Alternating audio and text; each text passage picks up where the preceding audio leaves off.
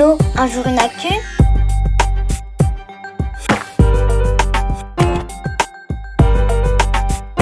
C'est quand la fin du Covid-19 Salut à tous Depuis plusieurs semaines, les Français sont confinés chez eux à cause du Covid-19. Ça permet de lutter contre l'épidémie. Mais pour les enfants, le temps paraît long et ils se posent plein de questions. Allô, un jour une actu Je suis Mina et j'ai 9 ans. Je t'appelle parce que je veux savoir, le coronavirus, il va s'arrêter un jour? Bonne question, Mina. Les scientifiques du monde entier cherchent à stopper ce coronavirus. Pour en savoir plus, j'ai appelé Jean Dubuisson, un chercheur du CNRS au Centre d'infection et d'immunité de Lille. Un vrai pro des virus. Il m'a expliqué que certaines maladies causées par des virus peuvent disparaître toutes seules quand une grosse partie de la population a été infectée. Pourquoi? Parce que le corps des personnes guéries sait combattre ces virus. Mais pour que le Covid-19 s'arrête ainsi, il faudrait que 6 personnes sur 10 aient eu la maladie. Cela prendrait du temps et risquerait de faire beaucoup de morts. Pour zigouiller ce coronavirus, le mieux serait de trouver un vaccin. Tu sais, cette piqûre que te fait le médecin. Son rôle est d'entraîner ton corps à lutter contre la maladie. Le vaccin contre le Covid-19 n'existe pas encore, mais promis, des scientifiques y travaillent jour et nuit. En attendant, certains craignent que le Covid-19 revienne régulièrement, comme une grippe. Tu comprends donc pourquoi créer un vaccin est essentiel.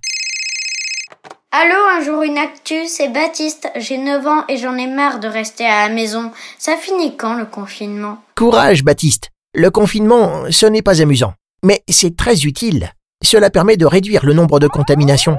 Sans lui, les hôpitaux seraient surchargés. Alors, avant de mettre fin au confinement, il faut attendre qu'il y ait moins de malades.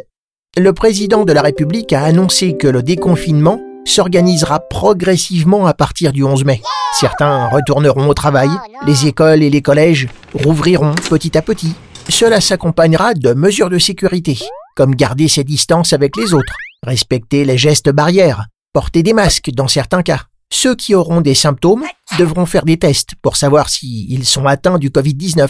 Si oui, ils resteront isolés jusqu'à ce qu'ils ne soient plus contagieux. Allô, un jour une actu?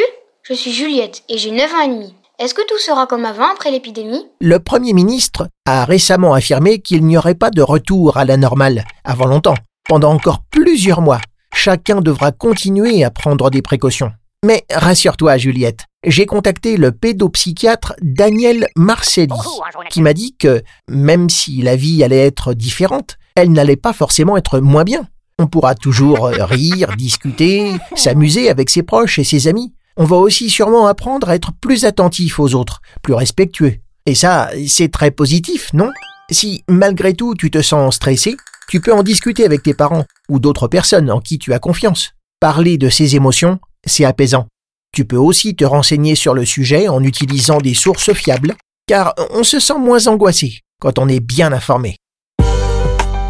Merci, un jour une actu. Ce podcast a été réalisé par l'équipe d'Un jour une actu.